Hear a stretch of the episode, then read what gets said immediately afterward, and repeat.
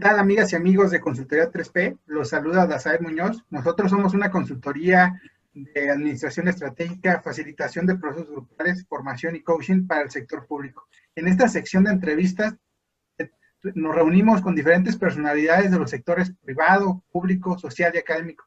En esta ocasión tenemos un invitado muy especial, el maestro Mauricio Enrique Guzmán Yáñez. Es licenciado en Derecho por la Universidad de Celaya, cuenta con estudios de maestría en Ciencias Jurídico-Penales, especialidad en Notaría Pública por la Universidad de Guanajuato y maestría en Análisis Político por esta misma universidad. Experiencia en la, Secretaría de Educación, en la Secretaría de, Seguridad Pública del Estado de Guanajuato y por supuesto ha ocupado diferentes cargos en el Instituto Electoral del Estado de Guanajuato y actualmente es consejero presidente de este instituto. Pues bienvenido y muchas gracias por estar por aquí, maestro Mauricio. Al contrario, mi estimado Dazaev, un gusto saludarte a ti, a todos tus compañeros, compañeras de la consultoría y bueno, a todas las personas que nos siguen en este momento. Estoy completamente a la orden y por supuesto muy entusiasmado de poder dialogar contigo hoy. Bueno, en esta primera fase hice una presentación ejecutiva de tu trayectoria profesional, académica. Sin embargo, nos gustaría que nos platicaras un poco más sobre quién está detrás de Mauricio, cuáles son sus gustos, pasatiempos. Sé que por ahí te gusta el, box. Que nos pudieras platicar un poco más de, tu historia y después también cómo, cómo llegaste al Instituto Electoral del Estado de Guanajuato. Sí, con todo gusto, Dazaev. Bueno, yo soy licenciado en Derecho, como tú lo señalaste, por la Universidad de Celaya. Yo soy de Celaya, ya estuve pues, prácticamente toda mi infancia, ya fui a la universidad. Y bueno, ya me vine acá a Guanajuato por cuestiones de trabajo, pero estudié la licenciatura en Derecho, hice la maestría acá en la UG, en análisis político, en ciencias jurídico-penales, la especialidad notario público y bueno, algunos otros cursos relacionados fundamentalmente con la materia penal y la materia electoral, que son las materias en las que yo me he involucrado más, porque trabajé primero en el ámbito penitenciario, estuve primero como subdirector jurídico en una cárcel, no que era cárcel, hoy es eso, en Celaya, y después me fui como director al CESO de Irapuato, ahí estuve un año, luego me vine como director al CESO de Guanajuato, estuve prácticamente dos años, después eh, me fui como coordinador de Cerezos, ahí estuve un par de meses, y después como director general de Ejecución Penitenciaria y Readaptación Social, que es la dirección general de los centros reclusorios. De ahí salgo y estoy litigando un tiempo, después me invitan a trabajar aquí al Instituto Electoral como secretario asistente de la entonces Secretaría del Consejo. Ahí estoy varios años, como seis, siete años. Después, el que era secretario del Consejo se retira para ir a hacer un posgrado eh, a España y me quedo yo como secretario del Consejo, poco más de cuatro años. Después surge la convocatoria, eh, como tú sabes, en 2014 se reforma la Constitución, se crea el modelo de sistema electoral nacional y eso implicó la renovación de los consejos electorales de todo el país, de los institutos electorales estatales entro yo al concurso. Eh, para entonces, bueno, desapareció la Secretaría del Consejo, paso yo a ser director de la Unidad Técnica Jurídica y de lo Contencioso Electoral. En ese estatus participé en el concurso para ser consejero, me designa el INE como consejero presidente, esto en, a partir del 1 de octubre de 2014, ya voy a cumplir seis años. Y bueno, es por un periodo de siete años, que termina el último día de septiembre del año entrante, del año 2021.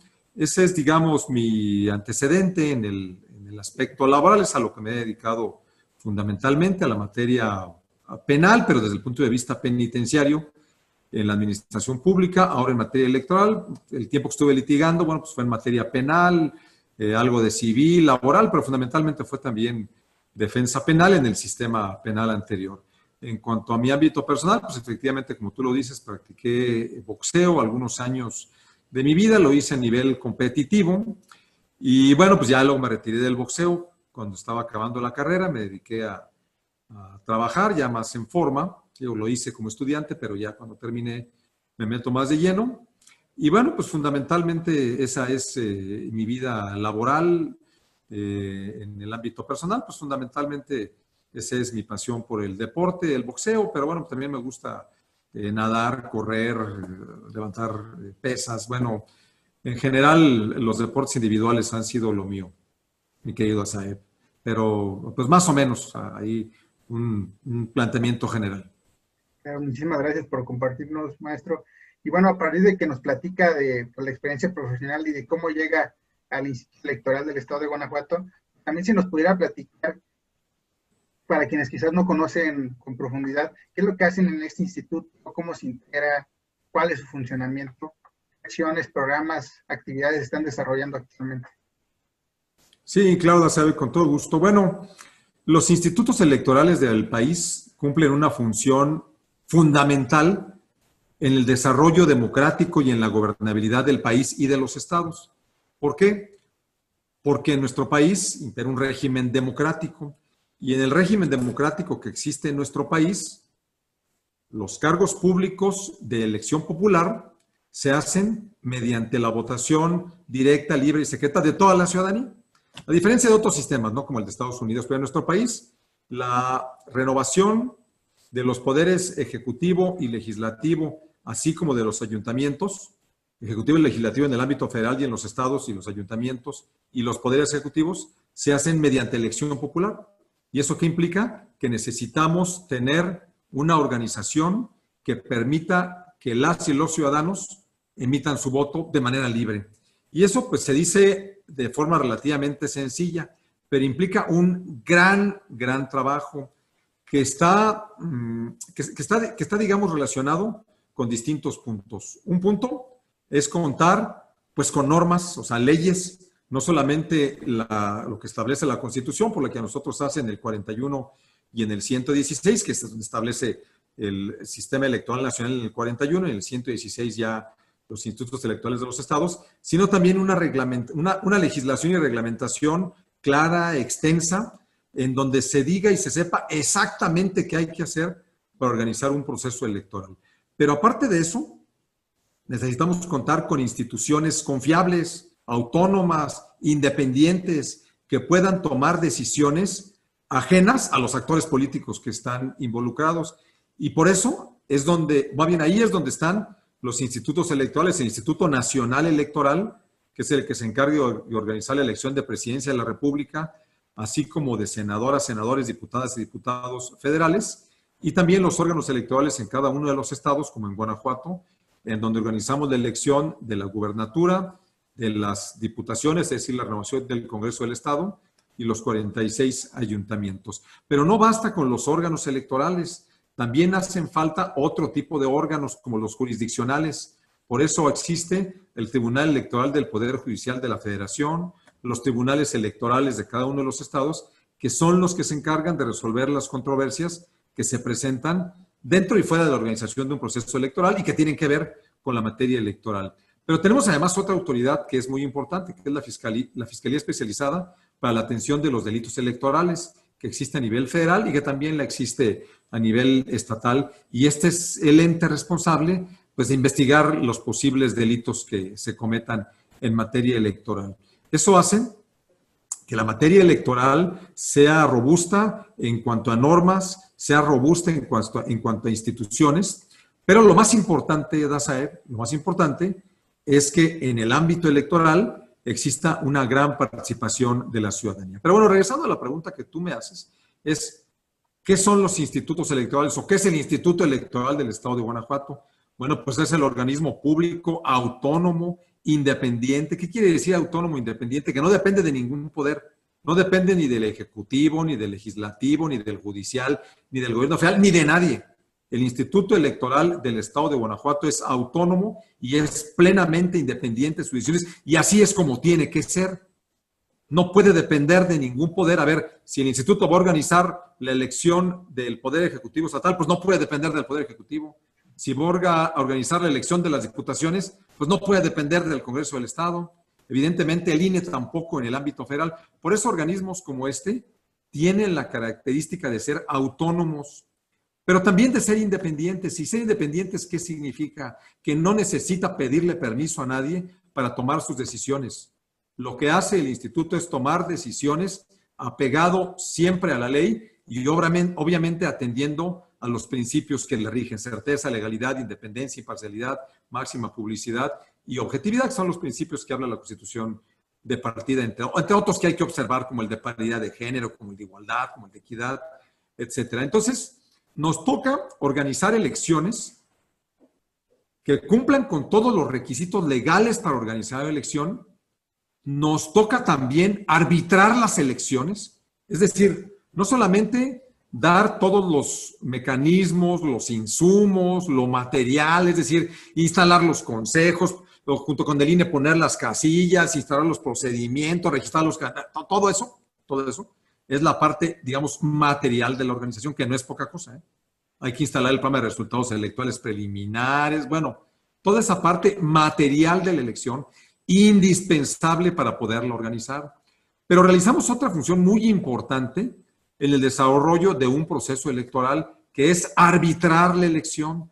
Y arbitrar la elección significa estar al tanto y al pendiente de lo que está sucediendo, significa emitir normas reglamentarias adicionales para que se mantenga la equidad en la contienda electoral, significa conocer de las denuncias que haya, significa la posibilidad de emitir medidas cautelares. ¿Qué es una medida cautelar? Es una medida que nosotros emitimos en el instituto cuando se denuncia algún acto irregular y es un acto que está sucediendo. Nosotros tenemos la potestad de mandar detener ese acto de inmediato. Te pongo un ejemplo de muchos que puede haber. Un espectacular.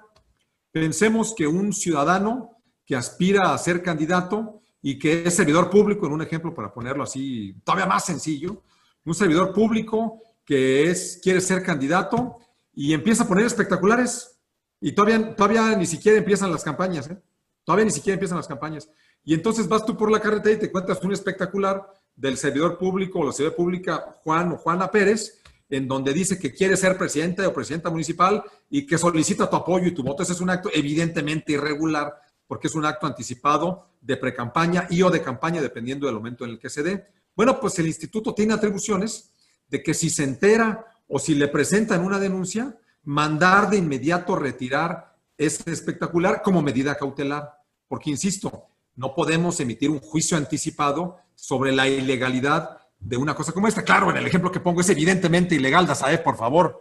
Pero bueno, puede haber casos que no sean notoriamente ilegales, ¿verdad? Notoriamente que ameriten y necesiten una valoración. Porque claro, yo pongo este ejemplo, pero nadie en su sano juicio va a hacer algo tan burdo, ¿verdad? Pero sí llega a suceder que ese servidor público que quiere ser candidato, de manera sutil realiza otros actos, como empezar a aparecerse en otros, en, todos lados, eh, em, empezar a que, a que le hagan entrevistas así, como que era casualidad, pero llegó alguien y le preguntó sobre sus intenciones. Entonces, casualmente, lo agarran en un evento público y le preguntan, oiga, ¿usted no quiere ser candidato? Ah, pues, ¿qué crees que sí? Pum, ya se suelta platicando todo lo que va a hacer. Pues eso también es ilegal, pero, pero eso amerita una valoración. Entonces, como esos casos, hay muchos que no son clara y evidentemente ilegales, pero que sí están ocultos detrás de algo que aparenta ser legal, pero en el fondo es ilegal, porque lo que advertimos es que lo que está buscando esta persona, en ese ejemplo, es posicionarse anticipadamente y con ese acto infringe el principio de equidad en la contienda. Es evidentemente inequitativo que alguien se adelante y como ese, hay otros ejemplos, ¿no? Entonces, ¿qué es lo, qué es lo que hace el instituto en su función muy importante de arbitrar la elección, como un árbitro en un partido de fútbol o del que tú quieras, o el referee en el de box, a ti que te gusta el box como a mí, pues el referee para eso está también, ¿no? Y entonces el referee se mantiene en la pelea de box atrás, no mete las manos, está nada más observando, porque no nos corresponde tampoco estarles diciendo qué tienen que hacer los sectores políticos, pero sí nos corresponde, como en la pelea de box, estar observando y en cuanto alguno de los actores da un golpe bajo, realiza un acto que es ilegal, que es indebido, que es contrario a los reglamentos, pues estás de acuerdo, Dazaef, que el referee en la pelea de box tiene que intervenir de inmediato para amonestar al boxeador que está incumpliendo con esa regla y llamarlo a que, a que la cumpla, ¿no? Entonces, digo, es algo similar. Y entonces, en un ejemplo como este, eh, vía la Comisión de Quejas y Denuncias de nuestro instituto, recibimos la denuncia, la solicitud de la medida cautelar se valora y de inmediato se tiene que decidir si es que se despacha la medida en donde se ordena que cese un acto que tiene la apariencia de ser irregular. Y aparte de eso, sigue su curso un procedimiento de investigación, porque a todas las personas, bueno, pues los digamos que los protege el principio de presunción de inocencia. Yo no puedo salir a decir que alguien es culpable. Lo que puedo decir es que eso que está haciendo tiene la apariencia de ser irregular. Entonces, en lo que investigamos, lo tiene que cesar. Entramos a la investigación. Si resulta que si era irregular, bueno, pues además de haber cesado ese acto, se le impone una sanción a esa persona, que nosotros no imponemos las sanciones, las hace el tribunal, pero sí hacemos toda la investigación. Entonces, desde el punto de vista de la organización del proceso, nos toca esa parte, llamémosle material, de organizar el proceso, instalar los consejos, registrar los candidatos, verificar el financiamiento público, hacer eh, los, los, debates, bueno, no organizar, pues estar al pendiente, fijar las reglas para las campañas, hacer el programa de resultados electorales preliminares, eh, organizar el tema de los observadores electorales, bueno, todo, todo, mandar imprimir las la documentación y material electoral, las mamparas, las urnas, organizar con el INE la casilla, todo eso. Eso es lo material. Pero está también la parte de arbitrar la elección. Y es igualmente importante. Pero el instituto hace una cosa adicional, una cosa más, que no está directamente relacionada con la elección, pero evidentemente impacta, que es promover la cultura cívica. Y promover la cultura cívica, ¿qué implica? Implica realizar acciones, sumar esfuerzos, como tú lo dijiste, que entiendo será la tercera etapa, pero voy comentando algo sin perjuicio de, de puntualizar más, pero realizar acciones que generen lo que se denomina o propicien lo que se denomina construcción de ciudadanía. ¿Y a qué nos referimos cuando hablamos de construcción de ciudadanía? No significa ni adoctrinar a nadie, ni decirle a la gente lo que tiene que hacer, ni prohibirle a la gente a nadie, eso no nos toca a nosotros. Pero sí nos toca difundir valores que propicien que la gente sea cada vez más participativa, sea más consciente de su realidad y de su condición en el espacio público, insisto, por lo que a nosotros toca. Entonces, ¿qué buscamos? Que buscamos que la gente, las ciudadanas, los ciudadanos, se apropien del espacio público. ¿Qué significa apropiarse del espacio público? Pues que sean más participativos y que participen no solamente en las elecciones, claro que queremos que participen en las elecciones cada vez más, pero que participen también en otro tipo de espacios, en otro tipo de escenarios, desde su comunidad, cuando son comunidades rurales, en tu municipio, en tu colonia, en el club social, en el club deportivo, en la asociación civil que tiene por objeto ayudar a los niños, ayudar a las personas con discapacidad, impulsar el deporte, ayudar a las personas adultas mayores, impulsarle todo. Pero además, además, involucrarse en la toma de decisiones que de manera importante estén afectando su vida. Y para eso necesitamos, pensamos nosotros, que hace falta generar conciencia de la necesidad de que las personas se involucren en la toma de decisiones, se apropien del espacio público y además, además, que se conviertan en ciudadanos que respeten los derechos de los demás sin entrar a un debate sobre qué es correcto o no. Bueno, pues hay valores universales. ¿Estás de acuerdo conmigo, Dazaed, que no hay que tirar basura en la calle? ¿Estás de acuerdo conmigo, Dazaev, que no hay que pasarse un alto? ¿Estás de acuerdo conmigo, Dazaev, que no hay que hacer trampa en, un, en, una campaña? ¿Estás de acuerdo conmigo, Dazaev?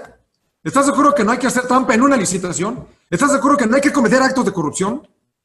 Bueno, pues hay este, este tipo de, de como verdades universales en donde nosotros pensamos que es necesario reforzar esta cultura cívica en donde esa ciudadanía se construya cada vez más consciente, cada vez más preocupada, cada vez, cada vez más consciente con su entorno, con la necesidad de ser respetuoso de los derechos de los demás, de las y los demás, y también con la necesidad de involucrarse, de documentarse y de participar pues en los espacios que se abren, sobre, sobre todo en el espacio público. Evidentemente también en el privado y en el social, que es muy relevante, el, asociacionismo es, es fundamental, tú lo sabes y tú seguramente ves mucho de esto en la consultoría. necesitamos que se vayan creando cada vez más asociaciones civiles que impulsen distintos aspectos para los cuales son creadas. Y las asociaciones civiles tienen fundamentalmente el propósito de incidir en aquellos espacios en donde el sector público pues no está haciendo lo suficiente.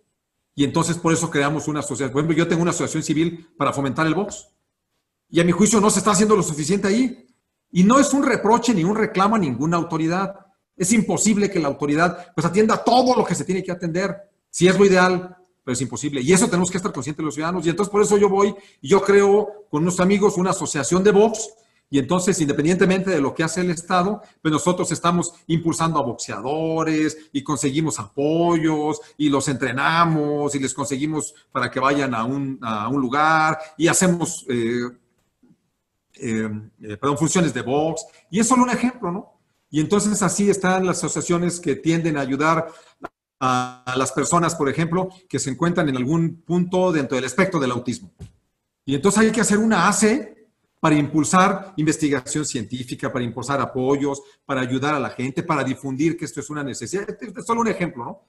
Y entonces ahí se empieza a estudiar más sobre el autismo, sobre el Asperger y bueno, sobre todas las condiciones dentro del espectro del autismo, por poner un ejemplo. Y así, y así te vas a los ejemplos que quieras. Y entonces por eso el asociacionismo es tan importante en nuestro país. Y entonces lo que nosotros impulsamos es que la gente se involucre, que la gente se documente, que la gente participe y en el tema que a nosotros nos interesa, DASAEF, es no solo que participen en los procesos electorales, con todo lo que ello implica, ¿eh? participar no me refiero nada más a votar, participar como consejeros, como capacitadores, como observadores, opinando, haciendo columnas, o sea, como tú que tienes este, este, estos eh, proyectos tan interesantes donde entrevistas gente. Entonces, eso es participar, ¿verdad?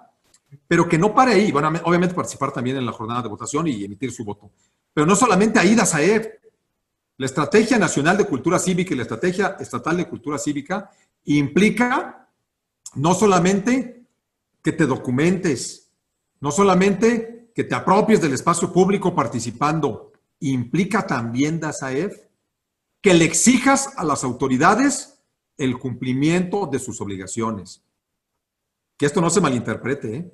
por supuesto por la vía institucional, por la vía legal, de manera pacífica, pero que exijamos de las autoridades el cumplimiento de sus obligaciones. Por eso esta estrategia de la que te platico tiene tres grandes ejes, verdad, diálogo y exigencia. Ya te dije lo que es la verdad. Bueno, la verdad implica para nosotros que todas las autoridades difundamos, obligación, eh, difundamos información, cumplamos con nuestras obligaciones en materia de transparencia, que le demos a la ciudadanía toda la información que necesita, que requiere y ocupa. Esa es una. Dos, diálogo, que abramos cada vez más espacios para sentarnos a dialogar y tomar decisiones de la mano de la ciudadanía. Y tercera, exigencia, que las y los ciudadanos no se queden sentados y no se queden callados, que vayan a exigirle a los candidatos y candidatas todo eso que les prometieron durante la campaña, que vayan a exigir a todos los servidores públicos, sean o no candidatos que obtuvieron un triunfo en la elección, pues el cumplimiento de sus obligaciones. Y entonces en la materia que quieras, en la materia de salud, en la materia de educación, en la materia de obra, en la materia que tú quieras, en la materia electoral, que le exijan al Instituto Electoral el cumplimiento de sus obligaciones. Eh, de eso se trata la exigencia. Por eso la estrategia de cultura cívica busca construir ciudadanía y construir ciudadanía, Dazaer, discúlpame que insista tanto en esto, es que la ciudadanía y también los jóvenes, o sea, digo, los jóvenes que no tienen todavía 18 años y que no son ciudadanos, pues desde ahí tenemos que empezar, que exijan a, a todas las autoridades el cumplimiento de sus obligaciones, de sus deberes y de sus compromisos. Pero DASAEF, para hacer eso, necesitamos que las y los ciudadanos, que las y los jóvenes, pues estén enterados, que tengan la información, que conozcan los mecanismos, que conozcan las vías para exigir sus derechos. Y bueno, ese, es, digamos, el otro gran tema que ve el Instituto Electoral y que obviamente no es menor. Entonces, te lo resumo, organizar elecciones con la parte material y con la parte de arbitrar la elección. Dos, promover la cultura cívica en el estado de Guanajuato. Y hay una tercera, y esa tercera, DASAEF, implica la organización de mecanismos de participación ciudadana. Como tú sabes, tenemos una ley de participación ciudadana que incluye mecanismos como el plebiscito, el referéndum, la iniciativa popular. Bueno, al Instituto Electoral le toca organizar estos mecanismos. El único que hemos tenido, y fíjate, esto corrobora lo que te estoy diciendo, DASAEF, esta ley tiene, pues, no sé, ya como 10 años, es del, no más, o sea, si no me equivoco, es del 2002 esta ley, bueno, por ahí. Se ha utilizado una vez la SAEF, en el 2010, se utilizó para organizar un plebiscito aquí en Guanajuato. ¿Estás de acuerdo que algo hace falta? La ley tiene que replantearse y la ley tiene que incluir estos mecanismos de suerte tal que sean más accesibles a la sociedad. Eso, eso, hay que admitirlo y ya tiene esta ley ya muchos años, casi 20 años de existir. Es momento de estudiarla, de replantearla. Pero también nos alerta sobre algo más, Dazaev. ¿Cómo es que en casi 20 años de existencia de esta ley, solamente en una ocasión se haya utilizado? Solo en, una ocasión, para realizar un plebiscito que tú, digo, no sé si lo recuerdes, en 2010 eh, hubo, un, plebiscito aquí en Guanajuato para determinar si se urbanizaba eh, un espacio conocido como La Bufa. Bueno, se hizo el plebiscito, la gente opinó que no. Bueno, es todo una historia, ¿no? No fue vinculante, porque además participó muy poca gente en la no resultó vinculante legalmente porque pareció muy poca gente. A fin de cuentas, el ayuntamiento decidió hacer caso a lo que dijo la poca gente que participó y me pareció una decisión pues, adecuada, ¿no? Pero ahí volvemos a la pregunta, ¿no? Independientemente de que los mecanismos tienen requisitos que para algunos pueden ser eh, altos o difíciles de acceder, pues lo cierto es que solamente se ha intentado una vez. Se ha llevado a cabo una vez. Entonces, ahí una reflexión importante. Pero bueno, de, la mano de esto, esa otra importante actividad que realiza el Instituto Electoral del Estado de Guanajuato es llevar a cabo los mecanismos de participación ciudadana cuando estos se soliciten y como te digo, solamente ha habido uno en el 2010. En, en, eso englobaría yo lo que es la actividad del Instituto Electoral del Estado de Guanajuato, que además es la actividad de los institutos del país, empezando por el Instituto Nacional y los 32 institutos locales. DASAE.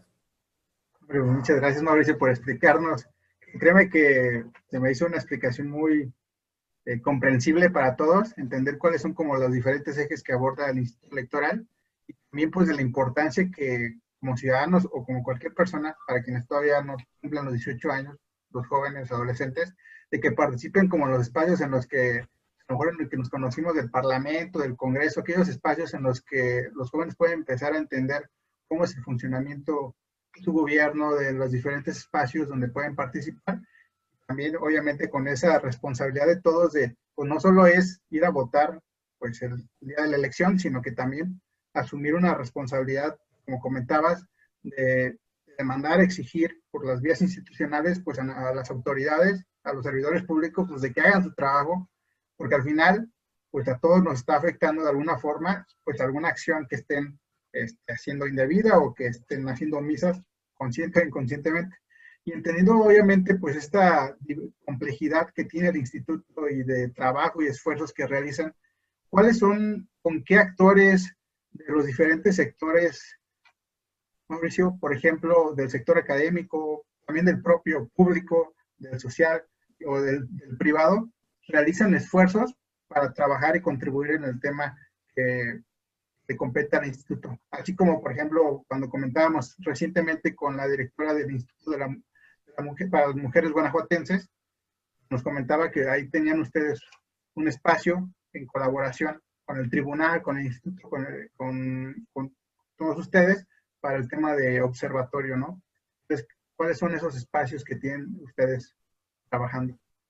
Sí, claro, Dazaev, con todo gusto. Sí, bueno, nosotros tenemos una necesaria e indispensable vinculación con distintos entes y como tú lo dices muy bien, del sector público, del sector privado, probablemente muy poco, pero sí del sector social y del sector académico. Y esta vinculación es eh, pues prácticamente permanente y esta vinculación encaja en los ejes que te he comentado. Por ejemplo, nosotros tenemos que tener una vinculación respetuosa, evidentemente, con todas las personas que nos vinculamos, pero tenemos que tener una vinculación con el Poder Ejecutivo. ¿Y por qué tenemos que tener una vinculación con el Poder Ejecutivo? Bueno, pues porque por medio del Poder Ejecutivo, por ejemplo, nosotros nos vinculamos con el Colegio Estatal de Notarios y además con la Dirección de Registros Públicos y Notarías. Este es un ejemplo ¿eh? Eh, para el proceso electoral, porque nosotros ejercemos la función de oficialía electoral. La oficialía electoral es como una especie de notario público, digo para decirlo así para que lo entiendan quienes nos ven. Nosotros tenemos la fe pública para dar fe de actos y hechos que puedan vulnerar eh, la materia electoral. Pero también dice la ley que los notarios tienen que estar atentos el día de la jornada electoral y prestar el auxilio al Instituto Electoral. Entonces necesitamos una vinculación con el Ejecutivo para vincularnos con registros públicos y notarías y a su vez con el Colegio Estatal de Notarios. En otro ejemplo, en materia de seguridad, tú sabes que la ley establece que nosotros nos encargamos de organizar la elección, pero nosotros no damos seguridad en la elección, no, no somos una autoridad en materia de seguridad y a veces no se comprende. Hay muchas ocasiones en donde nos dicen, oiga, ¿y qué van a hacer para garantizar seguridad del consejo tal o de las casillas? No está en nuestras atribuciones. No quiere decir que no nos importe las aguas, ¿eh? A lo que voy es que nos tenemos que vincular de nueva cuenta con el Poder Ejecutivo. ¿Para qué? Para que por medio del Poder Ejecutivo, que es quien tiene a la Secretaría de Seguridad Pública, y a la vez con la ahora Fiscalía eh, Estatal, que no depende del Poder Ejecutivo, ahora es un organismo autónomo como nosotros, pero en esta, digamos, en esta materia de seguridad tenemos que coordinarnos, pues ¿para qué? Para que nos brinden seguridad, por ejemplo, cuando nosotros tenemos la documentación electoral, que es un asunto de seguridad nacional. Entonces pedimos el apoyo del Estado, vía el Ejecutivo, las fuerzas de seguridad pública, para que nos ayuden en el traslado de la documentación electoral, que la traemos a veces eh, de la Ciudad de México, dependiendo de, de quien haya ganado la licitación, y entonces necesitamos que vengan fuertemente resguardados los camiones, los trailers que lleguen al consejo, que se bajen en cada uno de los 78 consejos. También cuando algún candidato o candidata siente que está amenazada su seguridad, pues le pedimos a la Secretaría de Seguridad que le dé seguridad personal a ese candidato o candidata.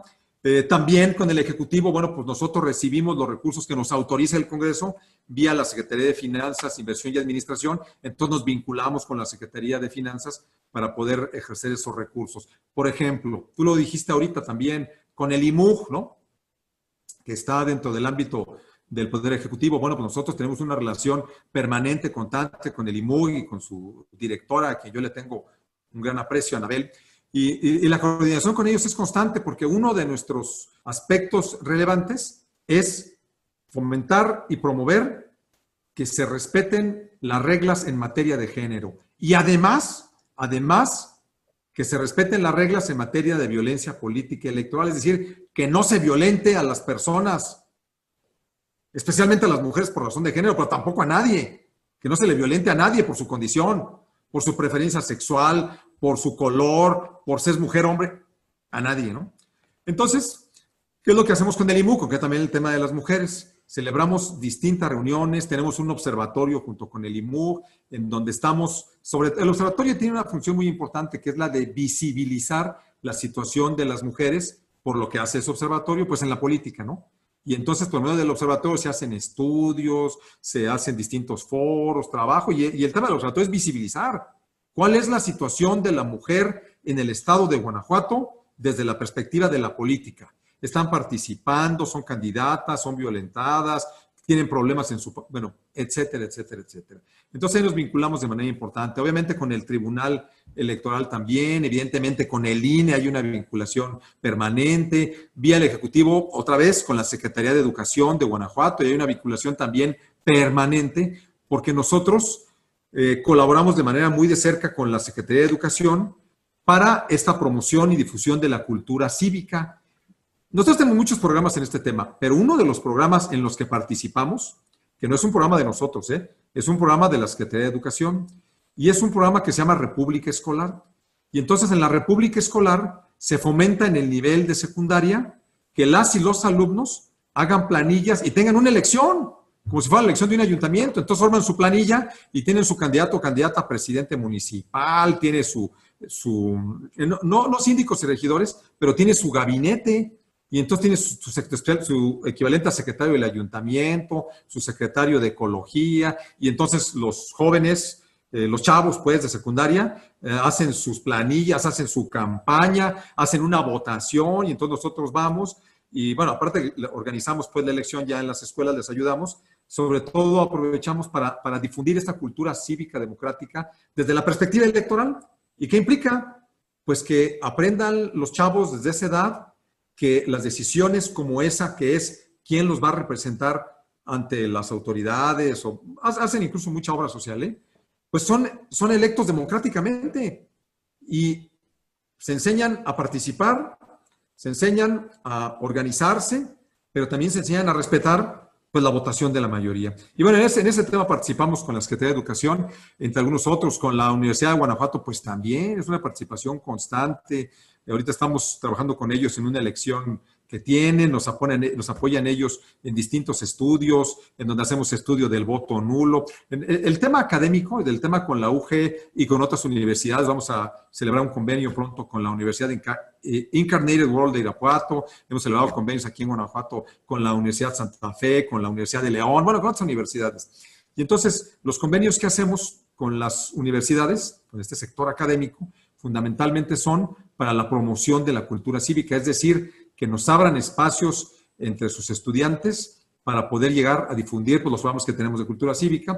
Y con la UG eh, hacemos mucho trabajo de investigación, es decir, les invitamos a que nos apoyen en alguna investigación sobre el voto nulo, sobre la participación política de la mujer, sobre la participación política de las personas de la comunidad LGBTI, bueno, etcétera, ¿no? Entonces, digamos, grosso modo, esta es la participación que tenemos. Con, asociaciones civiles también tenemos participación, fundamentalmente aquellas que se dedican al desarrollo democrático y al, impulso eh, de participación de las mujeres, ¿no? Entonces, hemos hecho algunas reuniones con distintas asociaciones civiles para involucrarlas y poder, bueno, auxiliar en los fines que éstas persiguen. Entonces, digamos, grosso modo, DASAEF, ese es como el, como el vínculo que hace el Instituto Electoral del Estado de Guanajuato con distintas autoridades en el ámbito público, en el ámbito social, en el ámbito académico. En, el ámbito privado, no tanto. En el ámbito privado, lo que hacemos es que procuramos, eh, digamos, tener una apertura para cuando hay alguna solicitud, cuando hay, alguna, cuando hay algún tema de información o, bueno, algún otro aspecto de esa naturaleza, ¿no? Muchas gracias, Mauricio. Y, lo comento porque, bueno, yo estoy convencido y, bueno, la, la consultoría tiene tema de que, o sea, podemos hacer muchas cosas, como a nivel individual o a nivel instituto, a nivel dependencia. Sin embargo, cuando trabajamos con, y sumamos esfuerzos de los diferentes sectores, pues por supuesto que se pueden hacer cosas con mayor trascendencia, con mayor impacto y podemos tener más y mejores resultados. Ya por, para, para concluir, Mauricio, tienes el espacio abierto por si quisieras tocar algún mensaje final para quienes nos ven, nos escuchan, ya sea que, bueno, más adelante si quieres, lo volvemos a invitar para que nos platiques a lo mejor del proceso electoral, que ya estamos a unos meses, pues, de, que pase, entonces, pues, adelante. Claro, Dazaev, será un gusto volver a dialogar contigo. Eh, cuando tú me lo indiques, yo te agradezco mucho el espacio. Y bueno, eh, eh, ¿cuál es, ¿cuál es, el mensaje que yo mandaría para todas las personas que, que te sigan y que nos puedan ver? Bueno, uno, Vivimos tiempos complicados por la pandemia. Esto ha modificado la forma de ver y de hacer las cosas. Este año tenían que haberse llevado a cabo dos procesos electorales en Coahuila y en Hidalgo. No se han llevado a cabo, ya se ha señalado que la jornada electoral será en octubre, se ha dicho que el 18 de octubre. Habrá que ver cómo se realiza esa jornada electoral, en qué condiciones para garantizar la salud de las personas. Es un tema que estaremos atentos en el Instituto Electoral del estado de Guanajuato y eso ha cambiado nuestra forma de pensar. De esa suerte, digo porque esto me lo han preguntado incluso algunas personas con preocupación y entonces me dicen, me dicen, Mauricio, ¿qué pasa? ¿Va a haber elección o no va a haber? ¿Van a instalar las casillas, sí o no? ¿Van a instalar los consejos, sí o no? ¿Qué va a pasar? El primer mensaje que quiero mandar yo, Dazaev, para todas las personas, es que estén seguros y seguras que en el Instituto Electoral del Estado de Guanajuato vamos a organizar la elección y vamos a tomar todas las decisiones y todas las medidas que sean necesarias para que las personas puedan emitir su voto de manera libre, totalmente, de manera independiente. ¿Y eso qué implica? Que quizás tengamos que instalar más casillas, quizás tenemos que instalar casillas en una dinámica distinta. Vamos a ver qué sucede ahora en Hidalgo y Coahuila. El voto electrónico es un poco difícil de pensarlo ahora, pero bueno, habrá que ver qué sucede de aquí entonces. Pero lo que sí es cierto es que haremos lo que tengamos que hacer, que, que de eso esté segura toda la ciudadanía, para garantizarles su derecho a emitir el voto de manera libre y secreta. Ese es uno. Dos, que estaremos, como está programado, el 7 de septiembre, iniciando el proceso electoral y cumpliendo todas nuestras obligaciones que existen y que están plasmadas en la Constitución, en la ley y en los reglamentos. Estamos al día en todo lo que se tiene que hacer para arrancar el proceso electoral y para deshogar sus distintas etapas. Que no tenga ninguna duda la ciudadanía de eso. Y tres, invitarles, acorde a lo que hemos platicado aquí, pues que se involucren, que participen. Yo sé, yo sé que no es fácil, Dazaeve, para las y los jóvenes, yo sé que no es fácil. Ese es uno de los grandes retos de los grandes retos. La lista nominal está conformada principalmente por jóvenes. el número más alto por grupos etarios es de jóvenes. ¿Qué, entendemos por jóvenes para efectos electorales? Personas de 18 a 29 años. Digo, porque hay, hay, hay otras, digamos, agrupaciones de 16 a 29, luego hay otra de 15. Para efectos electorales es de 18 a 29 años y ahí estamos alrededor del 30% de la lista nominal. Y sé que para los jóvenes, jóvenes que están en el rango más bajo de esa edad, pues puede, puede no ser sencillo, porque un joven, una joven de esa edad, pues tiene muchas cosas en la mente, ¿no? Muchas cosas en la mente. Pero, Dazaev, a la luz de lo que hemos comentado hasta ahora, yo quiero insistir e invitar a las y los jóvenes que le dediquen un poquito de su tiempo, que se enteren. Los medios electrónicos, las redes sociales permiten tener muchísima información, que se enteren por lo pronto qué está pasando, qué decisiones se están tomando a nivel nacional, a nivel estatal, pero sobre todo, pues que no se lo compliquen tanto. O sea, obviamente sí que se enteren de todo, pero al menos que empiecen por su colonia, por su comunidad, por su ciudad, Azaef. ¿Qué está pasando en mi ciudad? A ver, yo, bueno, yo soy de Celaya, vivo aquí hace más de 20 años, pero si yo viviera en Celaya, bueno, a ver qué está pasando en Celaya, a ver, pues para empezar, ¿quién es mi presidente o presidenta municipal? ¿Quiénes son mis regidores? ¿Qué, se hace aquí en, Celaya? ¿Qué, ¿Qué, estamos haciendo por las comunidades? A ver, yo soy jóvenes, ¿a, qué tengo derecho? ¿Qué programas hay?